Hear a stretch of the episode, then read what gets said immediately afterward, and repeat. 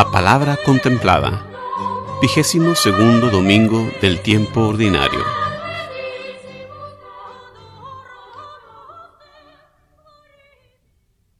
Lectura del libro del Deuteronomio.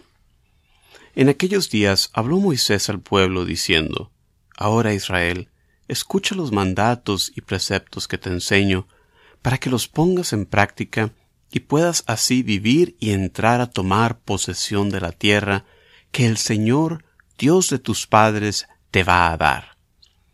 No añadirán nada ni quitarán nada a lo que les mando.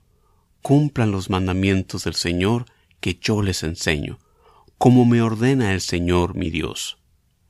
Guárdenlos y cúmplanlos, porque ellos son la sabiduría y la prudencia de ustedes a los ojos del pueblo.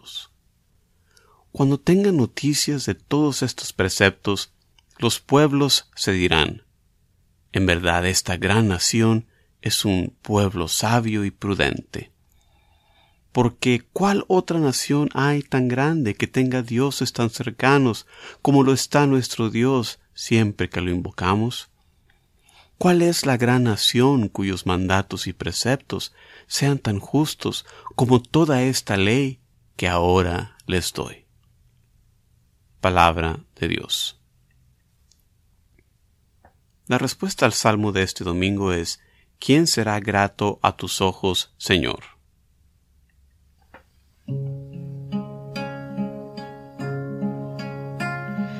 ¿Quién será grato a tus ojos, Señor?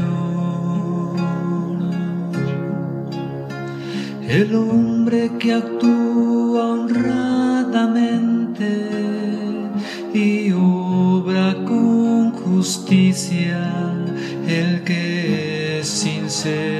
en sus palabras y con su lengua nadie desprestigia.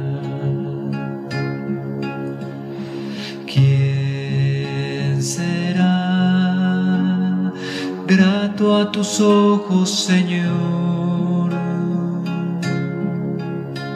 Quien no hace mal al prójimo, ni difama al vecino, quien no ve con aprecio a los malvados, pero honra a quienes temen al Altísimo.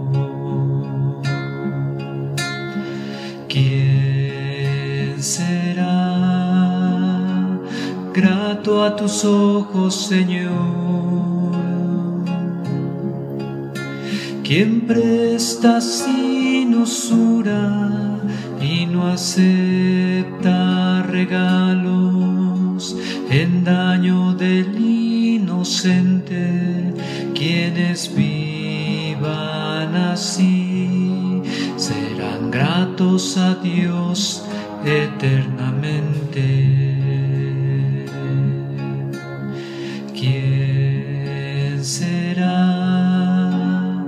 A tus ojos, Señor.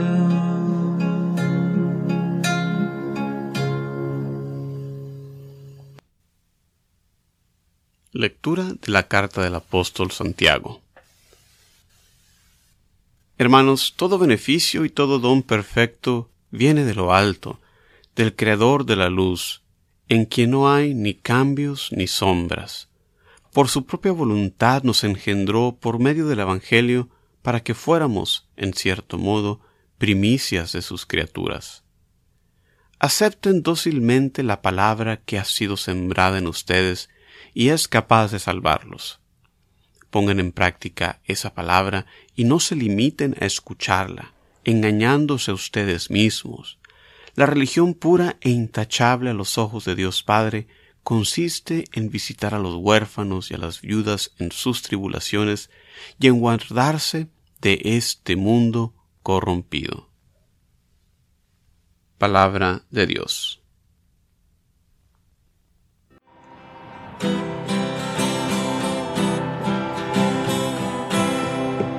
Aleluya.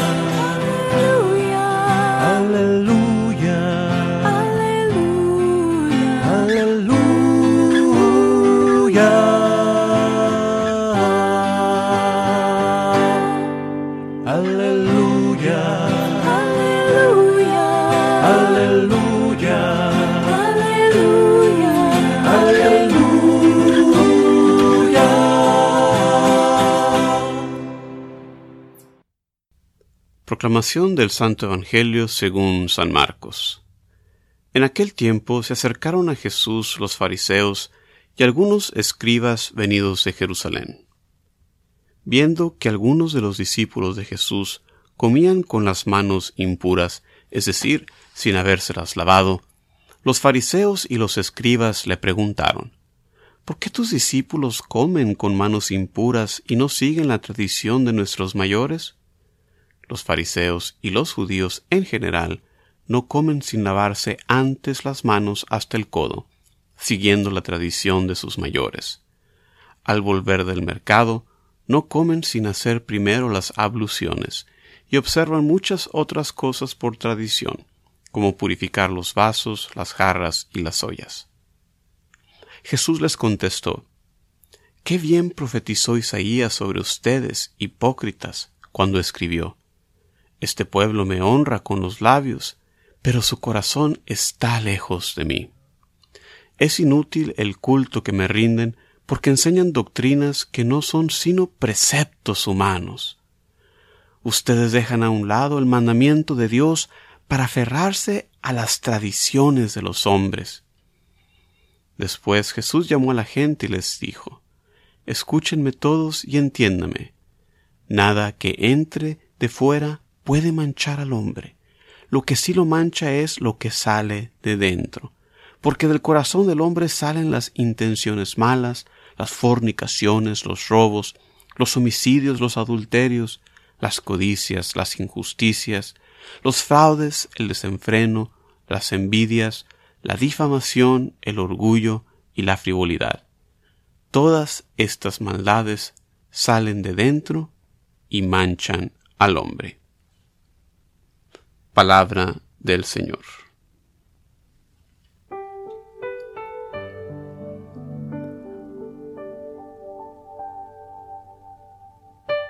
Hola, ¿qué tal, hermano y hermana? Muchas gracias por acompañarme en esta reflexión.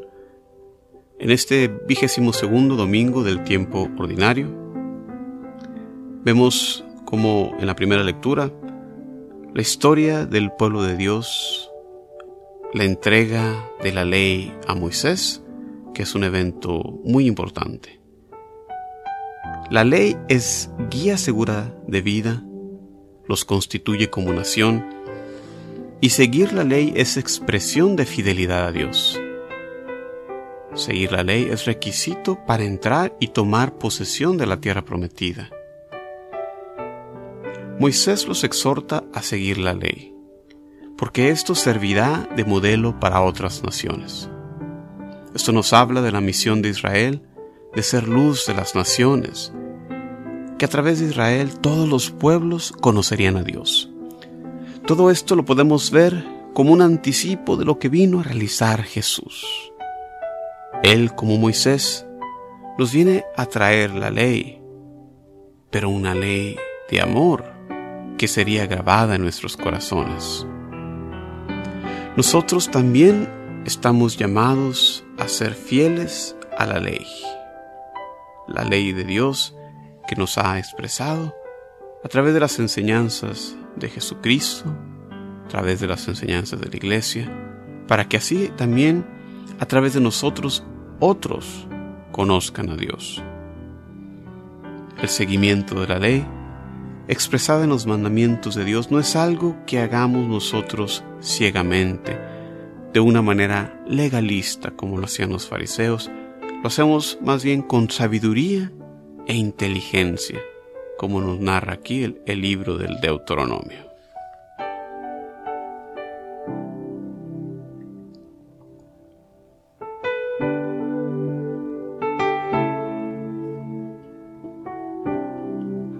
Las lecturas de este domingo nos hablan de lo que constituye una fe verdadera, un genuino sentimiento religioso. No se trata de seguir ciegamente los preceptos sino hacerlo con sabiduría.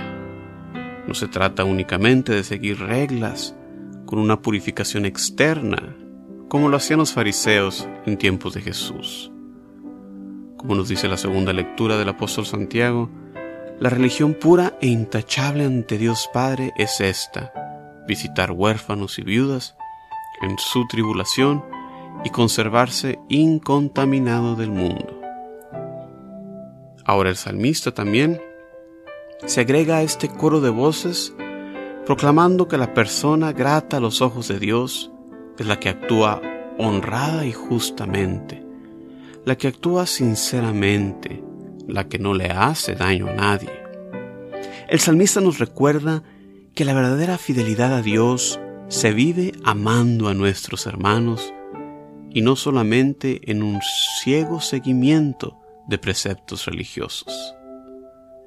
Lo que tenemos en el interior de nuestro corazón desemboca en nuestras acciones. Para no caer en una hipocresía, nuestras acciones de culto externo deben de ser congruentes con el contenido de nuestro corazón.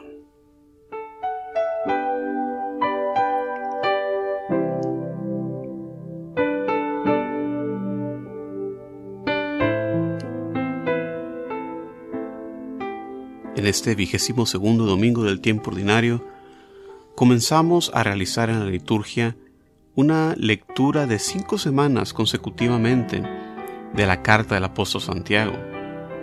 Esta carta contiene una abundante enseñanza moral y en el pasaje de este domingo nos exhorta a desechar toda inmundicia y todo mal y a estar abiertos a recibir la palabra de Dios en nuestros corazones. Un tema que une las lecturas de este domingo es el de prevenir la hipocresía, la falsa religiosidad. Aquí el apóstol nos exhorta a no solo escuchar la palabra, sino a ponerla en acción también. En unión con el mensaje de la primera lectura y del Evangelio, Santiago nos enseña que la verdadera religión consiste no solamente en oír la palabra, no basta con seguir los preceptos de la ley al pie de la letra, la verdadera religión, de acuerdo a Santiago, consiste en visitar a los enfermos, a los huérfanos y en ayudar a las viudas, ayudar a los más necesitados, en otras palabras. Porque estos dos grupos representan en las Sagradas Escrituras los más débiles, los más desamparados.